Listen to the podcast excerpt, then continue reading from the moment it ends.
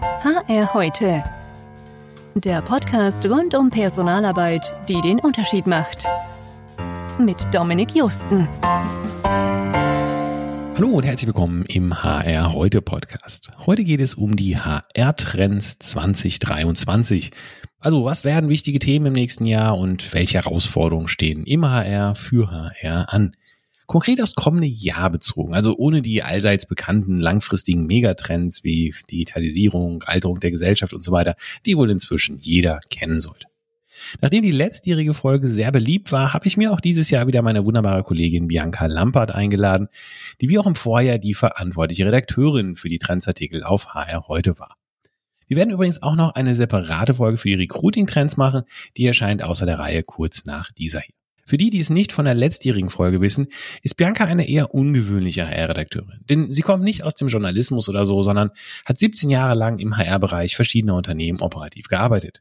Sie hat in drei Ländern gelebt, spricht vier Sprachen, hat weltweit Entsendungen organisiert und ist außerdem zertifizierter Kurzzeitcoach, einem speziellen Coaching-Format, bei dem es darum geht, in 60 Minuten konkrete Probleme zu lösen.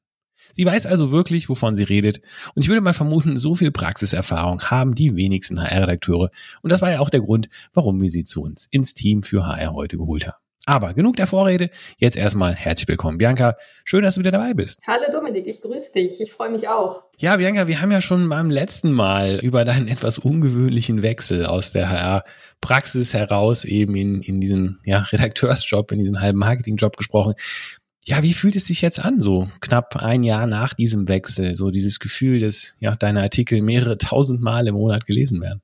Ja, sehr gut, in der Tat, sehr gut. Also es ist ähm, total schön zu sehen, welche Reichweite man hat. Und das war ja das, was ich mir gewünscht habe. Also irgendwie das Gefühl, wirklich was bewirken zu können. Und wenn man jetzt die Zahlen sieht, und das ist ja auch gerade gesagt, unser letzter Podcast war so erfolgreich, ist das schon echt schön. Das, das, das glaube ich. Also das es ist ja natürlich auch manchmal so ganz anderes wahrscheinlich. Ja, ich meine, vorher hast du ja, wenn ich jetzt so sagen kann, ja, glaube ich, viel so im, im Einzelgespräch eher mhm. gearbeitet. Ne? So, da hat man natürlich so ein bisschen diese direkte Rückmeldung. Ja, genau. Ähm, also das ist natürlich, ähm, klar, da sprichst du was an, das ist abstrakter. Also äh, man sieht vielleicht die Zahlen, aber da stehen ja keine ähm, Individuen, also keine, also keine Menschen dahinter, die man, mhm. mit denen man wirklich interagiert.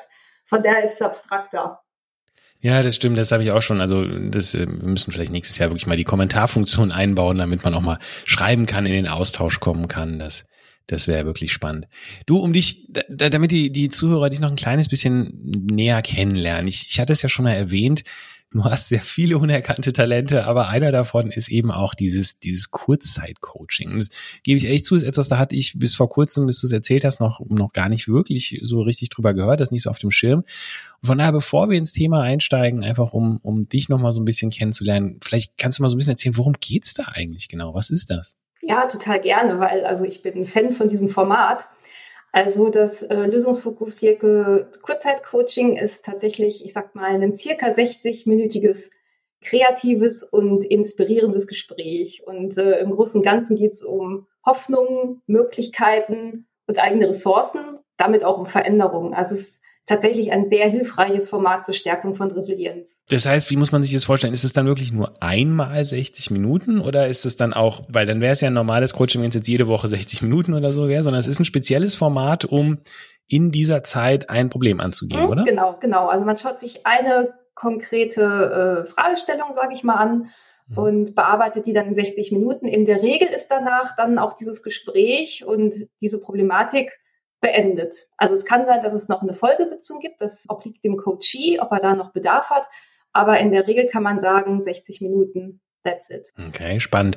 Und wenn jetzt, das heißt, es gibt dann so eine Methodik, das heißt, du musst jetzt selber als, als Coach dich jetzt auch nicht in dem Thema auskennen. Also wenn jetzt, sag mal, irgendein Kollege von uns sagt, ey, ich, ich habe hier ein Problem und da, und dann, sag mal, dich anpingen würde sozusagen, könntest du ihm dann helfen oder muss das ein Thema sein, wo du dich auskennst oder ist es wirklich so neutral, dass es einfach eine Methode ist, wo, wo du quasi durch, durch Fragestellung mhm. de, de, dem Coach dann hilfst? Wie, wie genau. muss man sich das vorstellen? Genau, also es geht um wirklich um eine spezielle Fragetechnik. Das heißt, mhm. inhaltlich mhm. muss ich mich nicht mit dem Thema auskennen.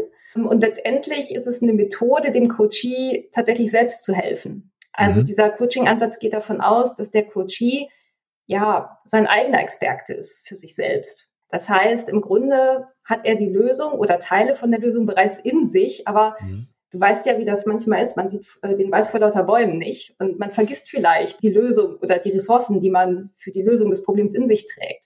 Und äh, ich als Coach unterstütze halt mit gezielten lösungsfokussierten Fragen dabei, ja, wieder Zugang zu den eigenen Ressourcen und Stärken zu finden. Und ähm, ja, im Grunde ist es ja so, also eine eigene Lösung ist ja auch immer irgendwie einprägender und auch nachhaltiger als, ich sage jetzt mal, Ratschläge von außen. Ja, ab, absolut, klar. Also so sich selbst geholfen zu haben, ist ein, ist ein ganz anderes. A, fühlt sich besser an und, und B, lernt man natürlich auch viel mehr. Das heißt, es könnte also jetzt quasi, wenn jetzt irgendeiner unserer Kollegen das, das hier hört und sagt, boah, ich habe hier auch irgendwie ein Problem, wo ich gerade nicht weiter weiß, dich sozusagen einfach mal anpingen und fragen, hey Bianca, hast du mal dann und dann eine Stunde Zeit und dann könntest du ihm quasi helfen. genau, genau so, ja. Würde mich freuen. Ja, da bin ich mal gespannt. Also, liebe Kollegen, falls es jemand hört, ähm, wink mit dem Soundfall. Nein, Spaß. Aber freut mich ja, also ist ja mega, was wir, was wir für Talente alles hier im Unternehmen haben. Aber nun gut, äh, lass uns vielleicht zum eigentlichen Thema kommen. HR-Trends 23. Ja, dein, dein Artikel dazu ist Anfang Dezember, glaube ich, erschienen. Mhm, ja, Ende genau. Anfang Dezember. Und ich würde vorschlagen, wir gehen einfach mal so ein bisschen der Reihe nach durch, welche Themen es eben dann letztlich in deine Top 5 geschafft haben. 15, oder? Ja, genau. Mhm. Trend Nummer eins ist ja, ich glaube, das betrifft ein Thema, das aktuell sehr präsent ist und in vielen Köpfen ist und ja, dessen Auswirkungen HR nächstes Jahr wahrscheinlich mit zu kämpfen haben wird. Es geht um Inflation. Genau. Und das liebe Geld. Und das liebe Geld. Das heißt, was ist da, was ist da aus der Sicht oder was ist der HR-Trend dann für nächstes Jahr? Hm, genau. Ja, was du gerade sagtest, also wir erleben eine sehr starke Inflation, steigende Lebenshaltungskosten, die Energiepreise und all das treibt natürlich auch die Gehaltserwartungen der Beschäftigten aktuell in die Höhe. Das Ganze wird dann noch befeuert durch die signifikanten Tarifabschlüsse, die es gerade gibt, ne? sei es jetzt IG Metall oder auch in der Chemie- und Pharmaindustrie. Und äh, das strahlt dann natürlich auch auf den außertariflichen Bereich aus. Mhm. Das heißt, ähm, ja, Arbeitgeber sind in Zugzwang. Hast du auch dann mal Tipps, Vorschläge, wie man damit umgehen kann? Weil es kann sich ja jetzt vielleicht nicht unbedingt jedes Unternehmen mal so eben leisten, die Gehaltskosten ja, ja, um entsprechend genau. Genau, das ist nämlich der Punkt, weil viele ja tatsächlich selbst mit einer Unsicherheit kämpfen, was die eigene Geschäftsentwicklung angeht. Und von daher geht es ein bisschen darum, den goldenen Mittelweg zu finden, ja, der weder die Mitarbeitenden enttäuscht noch ja die eigene Substanz gefährdet. Hm. Und viele greifen natürlich jetzt erstmal zur steuerfreien Inflationsausgleichsprämie. Aber mhm. auch da muss man ja sagen, die muss ja auch erstmal bezahlt werden. Aber zumindest kommt die halt voll bei den Mitarbeitenden an und verschafft etwas Luft. Und jetzt, ich glaube, du hast ja auch mal so ein bisschen angesprochen, Geld ist natürlich jetzt immer so nicht, nicht alles sozusagen. Also erlebst du auch, dass Unternehmen versuchen vielleicht über andere Faktoren oder sowas einen, einen Mehrwert zu bieten, wenn sie jetzt sagen, Cashflow ist vielleicht gerade nicht so?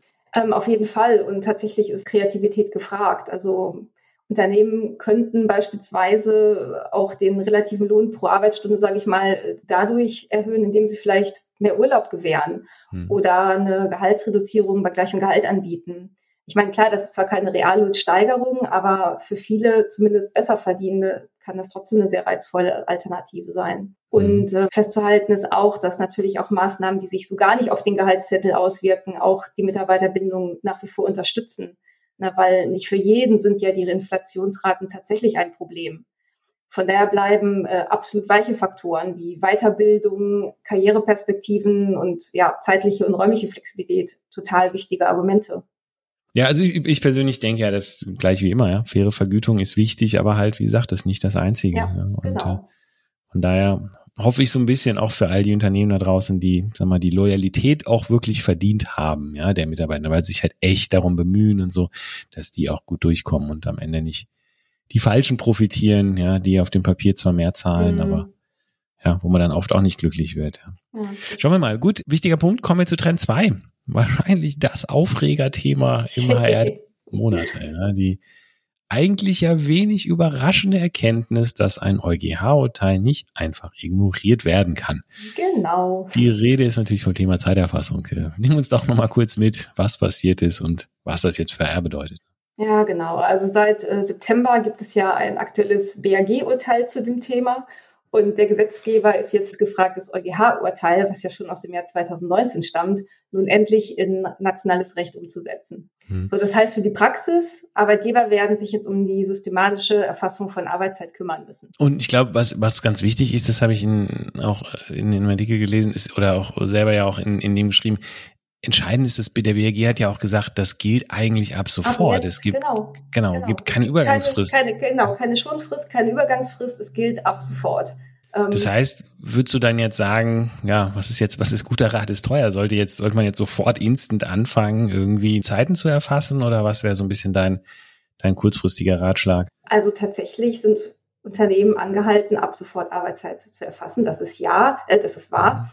Ähm, allerdings können sie auch erstmal an die Selbstaufzeichnung der Mitarbeitenden appellieren, also dass sie erstmal selbst aufzeichnen, solange noch kein Zeiterfassungssystem im Einsatz ist. Hm. Ja, gut, Aber letztendlich ja, gilt es sich äh, vorzubereiten. Ja, also das Thema wird, äh, wird kommen. Wir genau. müssen Zeiten genau. erfassen. So einfache, komplette äh, Vertrauensarbeitszeit, das, das wird nicht mehr funktionieren. Details sind noch unklar und ja, ich glaube, wir kennen es ja selber auch, ja, wenn jetzt dann plötzlich alle danach rufen und sagen, wir brauchen jetzt ein Zeiterfassungssystem, dann ja, viel Glück bei der verfügbaren Anzahl der, der Berater dazu. Das ja. haben wir ja schon bei Kurzarbeit erlebt ähm, vor zu Beginn der, der Pandemie. Ja. ja, also logischerweise, ich glaube, also diese beiden Trends, das kann, kann irgendwie jeder nachvollziehen. Das wird dieses Jahr kommen und zwar auch relativ bald. Gehaltsrunden sind ja meistens schon am Anfang des Jahres. Mhm würde sagen, lass uns doch vielleicht auch mal direkt auch zum nächsten Thema übergehen. Denn jetzt hatten wir zwei so ein bisschen, ja eigentlich, wenn man so sagt, sehr, sehr klassische HR-Prozesse mit Vergütung und Zeitwirtschaft, äh, die trotzdem zu Recht irgendwie unter den Trends sind.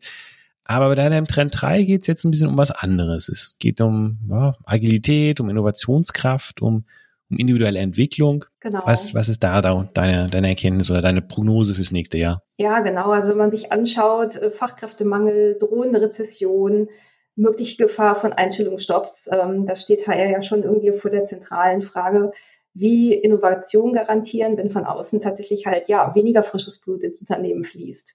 Hm. Und auch hier ist wieder Kreativität gefragt. Ne? Also mehr rauszuholen aus dem, was man hat ohne allerdings die Organisation zu überfordern. Und deswegen glauben wir, dass 2023 äh, auch im Zeichen von betrieblicher Weiterbildung stehen wird. Insbesondere auf dem, oder mit dem Fokus auf internen und informellen Kompetenzaufbau und Wissenstransfer, denn, das kennen wir ja auch schon, ähm, in Krisenzeiten wird halt meist das externe Weiterbildungsbudget als erstes gestrichen oder gekürzt, ähnlich wie Reisekosten. Ja, absolut. Und es ist ja ohnehin teilweise durchaus diskussionswürdig, ob jetzt jede irgendwie, ne, jedes Seminar, jede Schulung, wo man da irgendwo so hingeschickt wird, ob die jetzt dann wirklich ähm, so viel bringt. Da ist es wahrscheinlich so die Verankerung im, im Alltag. Äh, wahrscheinlich ohnehin besser. Jetzt hast du irgendwann mal zwischendurch erzählt, du hast ja auch so mit ein paar, paar anderen Unternehmen und so auch gesprochen. Und es war auch so ein bisschen dieses Thema ja so ein bisschen weiche Job Rotation, Job Sharing mhm, ist, genau. ist wieder da irgendwie, oder? Ja, genau, genau. Also gab es ja immer schon, aber tatsächlich habe ich beobachtet, dass Unternehmen wieder häufiger zu internen Jobrotationen auch oder auch eine Art Jobsharing greifen, um mhm. Innovation und Kreativität zu fördern und dass sie die Stellen noch mehr an den Stärken und Kompetenzen der Mitarbeitenden ausrichten. Mhm. Also so haben wir jetzt letztlich wieder verstärkt gehört, dass äh, Mitarbeitende beispielsweise nur zu 70 Prozent ihren eigentlichen Kernjob machen und dann ihre Stärken zu 30 Prozent an anderer Stelle einbringen, also zum Beispiel in speziellen Taskforces. Mhm. So und andere sind dann wiederum mit ihren Kenntnissen der, ähm, der ergänzende Counterpart. Ne? Und klar, es äh, erfordert gute Kommunikation, Koordination, aber ist äh, durchaus machbar. Hm, also weg von diesem, sag mal, ganz starren, ne, personaler Job ist ein personaler Job genau. und dann ist man 100 Prozent Abrechner oder sowas, sondern auch ungewöhnliche Kombination, keine Ahnung, 50 Prozent Abrechner, 50 Prozent, warum nicht Vertriebler, wenn man da ein Vertriebsgehen für hat oder sowas. Also das, das ist so ein bisschen das, was, was da ja, so genau, rauskommt. Genau, oder? genau. Also agilere Aufgabenverteilung und ich nenne es jetzt mal fluidere Stellenbeschreibung. Na, mhm. einfach um den, ja, volatilen Rahmenbedingungen gerechter zu werden, den Unternehmensanforderungen gerechter zu werden. Und ja, wer weiß, vielleicht kann man ja mit solchen Formaten auch äh, helfen, Entlassung zu verhindern.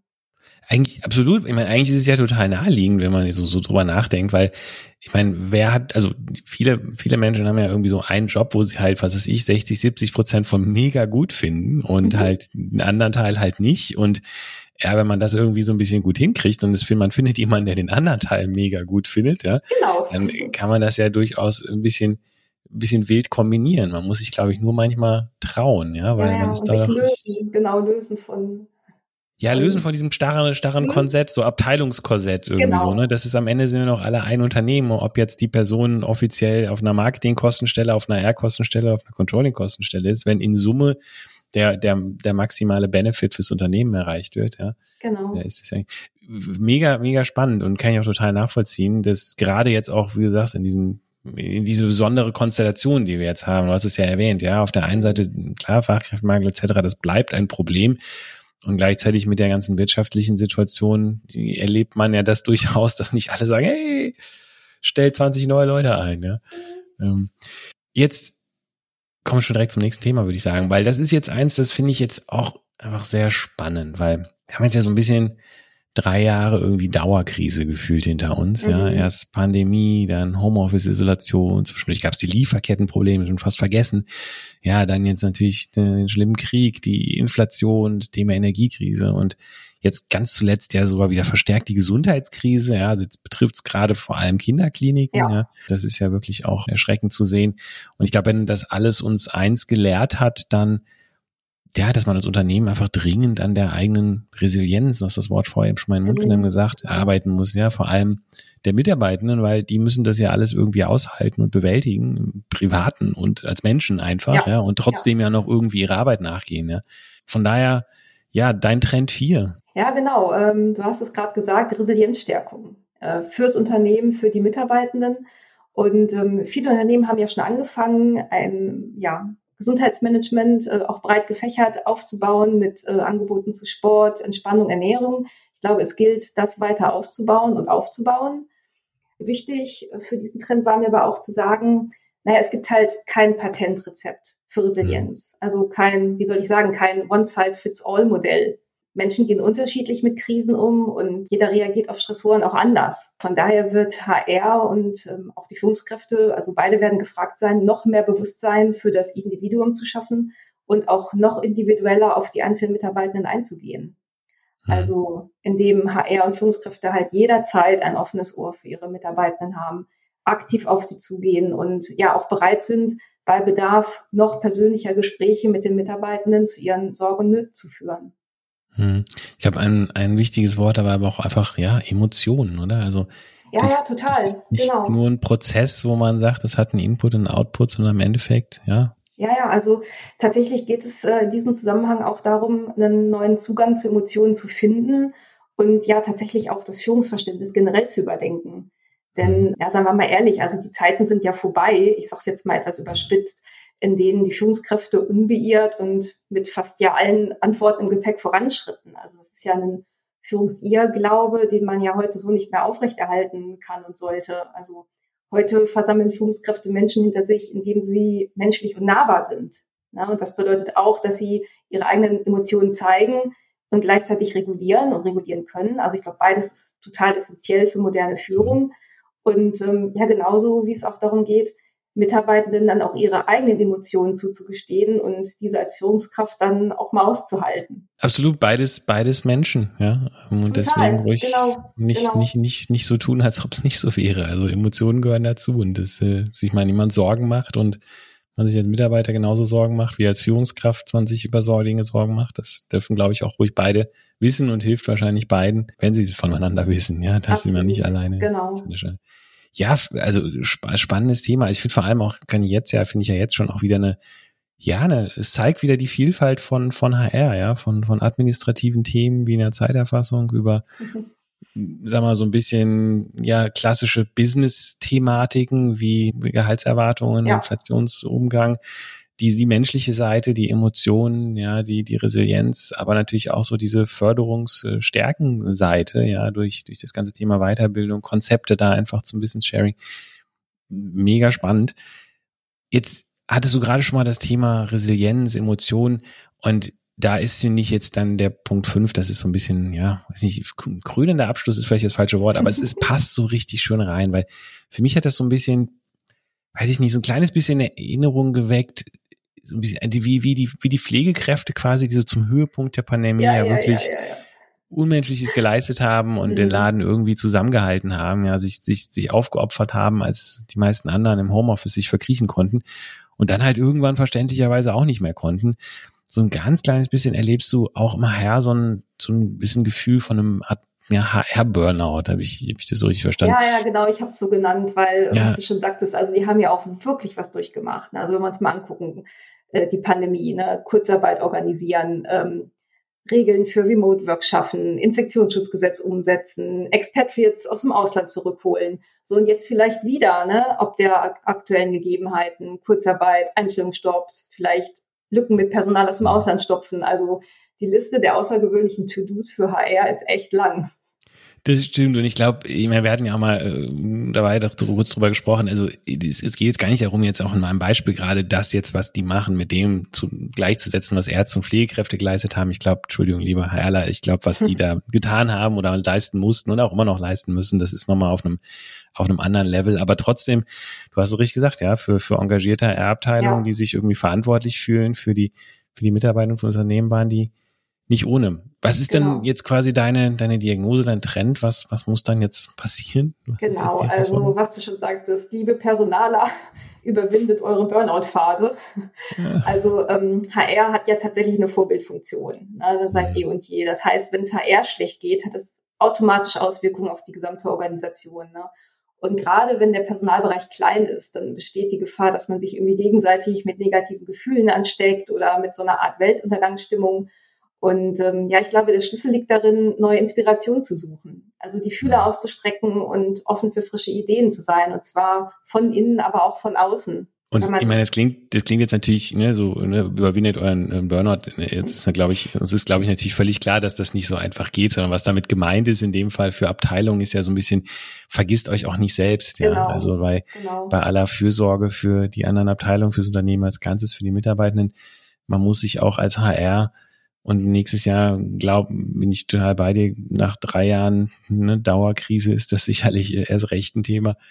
Ja, auch sich um sich selbst kümmern, so ein bisschen, ne? Ja. Sich selbst, selbst schützen. Ja, also me mega, mega spannend, äh, Bianca. Also ganz herzlichen Dank auf jeden Fall schon mal wieder für diesen kleinen Überflug. Weil wir sind ja schon, das waren ja schon eigentlich diese, diese fünf, oder? Hast du noch irgendwas, wo du sagst, äh, das ist im Nachhinein nach, nach dem Schreiben des Artikels noch eingefallen, dass das, das wäre vielleicht auch noch ein Thema?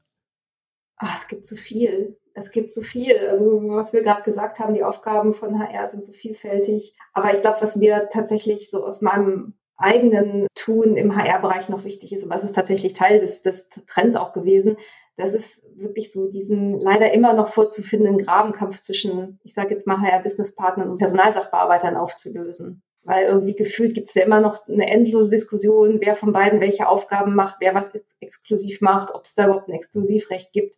Und ich glaube, es gilt jetzt endlich ein gemeinsames Verständnis zu finden und ja, einen auf Gleichberechtigung basierendes Selbstverständnis innerhalb des Personalbereichs. Absolut, und das passt ja auch sehr gut zu deinem Punkt 5. Ja, er muss sich auch irgendwie um sich selber kümmern, ja, wenn genau. sie sich selber aufreiben und, und noch zusätzliche Frustmomente intern schaffen, als das, was sie eh schon haben, dann können sie auch, auch niemandem anderen helfen. Ne?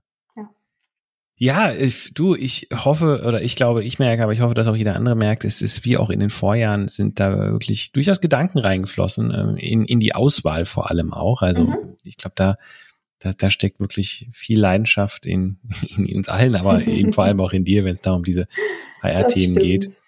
Und äh, ich hoffe, das merkt man den Artikeln, also gerade nicht nur den Trendartikeln, auch allen anderen an, ja, weil gerade auch finde ich persönlich, ja, mit, seit, seit du mit an Bord bist, werden wir uns im Anspruch da, glaube ich, immer wieder, immer mehr auch gerecht, ja, nicht einfach nur Content, um der Content willen zu produzieren, sondern man ihn halt so viel im Internet findet, ja, ohne jetzt mhm. irgendwen äh, einzeln kritisieren zu wollen, aber, sondern halt wirklich, ja, mit, mit Herzblut und Gedanken für bessere Arbeit sich äh, einzusetzen. Absolut. Also ich freue mich und äh, ich setze auf die Einladung im nächsten Jahr, Dominik. Ne?